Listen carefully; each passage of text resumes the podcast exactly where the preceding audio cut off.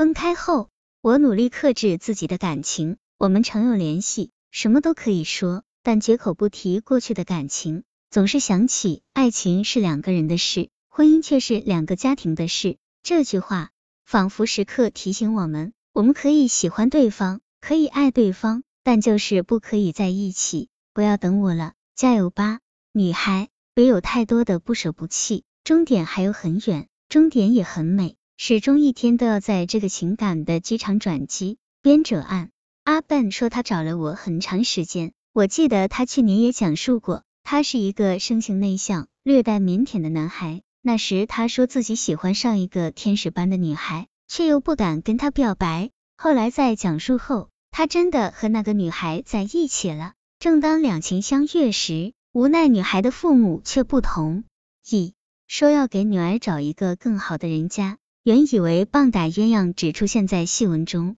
孰料却在现实生活中真实上演。家人张罗住给他介绍不同的女孩。只是都未有动其心弦者，因为心底还装着他。与昔日恋人四目相对时，虽无言，爱却在心底。他写下这样一段文字：无论如何，我都会守护在您的身边，直至把你交到他的手中，我的任务就完成了。不要等我了，加油吧，女孩！别有太多的不舍不弃，终点还有很远，终点也很美。始终一天都要在这个情感的机场转机。去年秋天。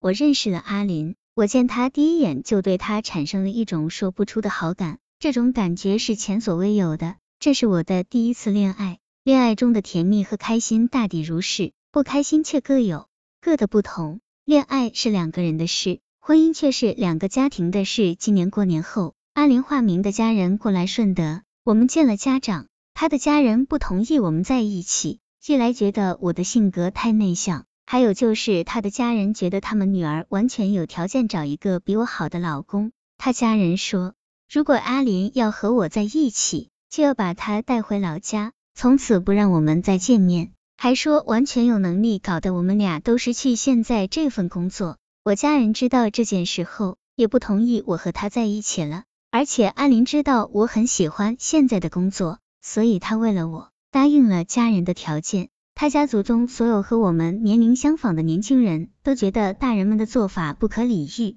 只是这些年轻人都爱莫能助，无法帮我们说话。我的工作很好，收入也不错，经济上都稳定下来了。如果失去工作，后果可想而知。我不想失去这份工作，更不想阿林回老家。他家人还说，如果他执意要跟我在一起，就不认胎这个女儿，不让所有和他同年纪的亲友跟他来往。因为我们的力量不够，所以过年后我们分开了。其实我家人都很喜欢阿林，觉得她真的是一个很好的女生。事已至此，家人只有劝慰我说，相爱是两个人的事情，但结婚却是两个家庭的事情。再说我们是同事，总是有工作上的接触，再见也是朋友，不要计较过去太多。分开后，我努力克制自己的感情，我们常有联系，什么都可以说。但绝口不提过去的感情。这半年时间，每天我都不知自己在做什么。家人也帮我介绍了两个女生，但都没有什么感觉，只是把她们当成普通的异性朋友。而阿林性格也内向，没有什么朋友，总是一个人过。我们在联系的过程中，也互相鼓励大家要安心工作，把握机会。阿林的家人也张罗着帮他介绍了几个比较优秀的男生，他也去了。但始终没有看上的。有时他会跟我讲相亲的事，说到有趣的，我们说这说那，很开心很快乐。只是一想到我俩不能在一起，难免又黯然神伤。他说，如果不是家人，我们认识一年，都可以说到了谈婚论嫁的地步了。我们可以喜欢对方，可以爱对方，但就是不可以在一起。今年我的生日会那天，我以为他不会来，没想到他真的来了。当时我家人给我介绍的女生，小柔化名和她的几个朋友也在。女生的第六感觉是很准的，他们一眼就看出来阿林是我的前女友。阿林看见了那些女生没有说话，呆呆的坐在一边，我就过去和她说话。我点了我最爱唱的那首《认真的雪》，爱的那么认真，比谁都认真，可最后还是只剩我一个人。漫天风雪，请别再把我的眼泪擦去，毕竟那是我最爱的女人。毕竟我曾是他深爱的人。其实这首歌是唱给他听的，以前我就经常在他面前唱这首歌，如今唱来却真是感同身受。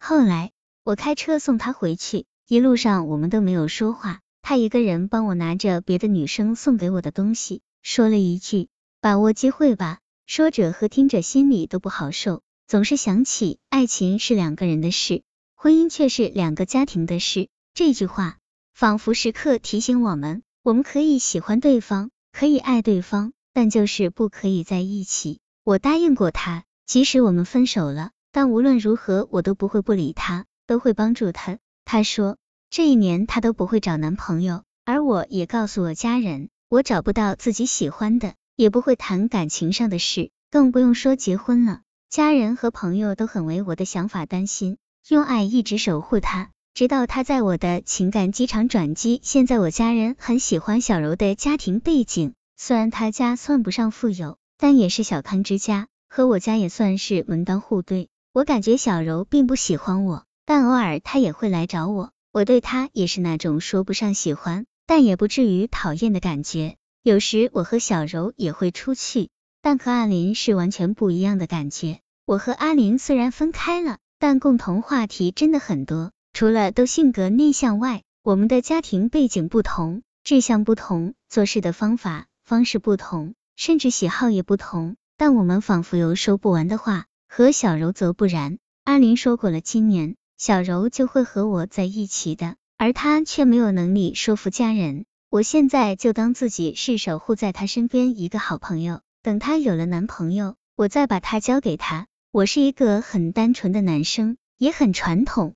如果女孩的家长不接受我，我不会和她在一起的。万一以后我给不了别人女儿幸福，我就对不起那个女孩子了。这半年，我到底怎么了？我到底在做什么？我想对阿林说，无论如何，约定的期限还没有过，你还是我弟一个，也是最后一个要珍惜的女孩子。无论如何，我都会守护在你的身边，直至把你交到他的手中，我的任务就完成了。不要等我了。加油吧，女孩！别有太多的不舍不弃，终点还有很远，终点也很美，始终一天都要在这个情感的机场转机。心理点评：以一种未来的视角来看这个故事，猜一猜这种被棒打鸳鸯、心存极大遗憾的人会遭遇什么样的婚恋人生呢？几年后，他们分别都建立了一个家庭，还没有从情绪中走出来的那个，可能就一直暗自怨怼。对配偶无法满意，无端端的不满，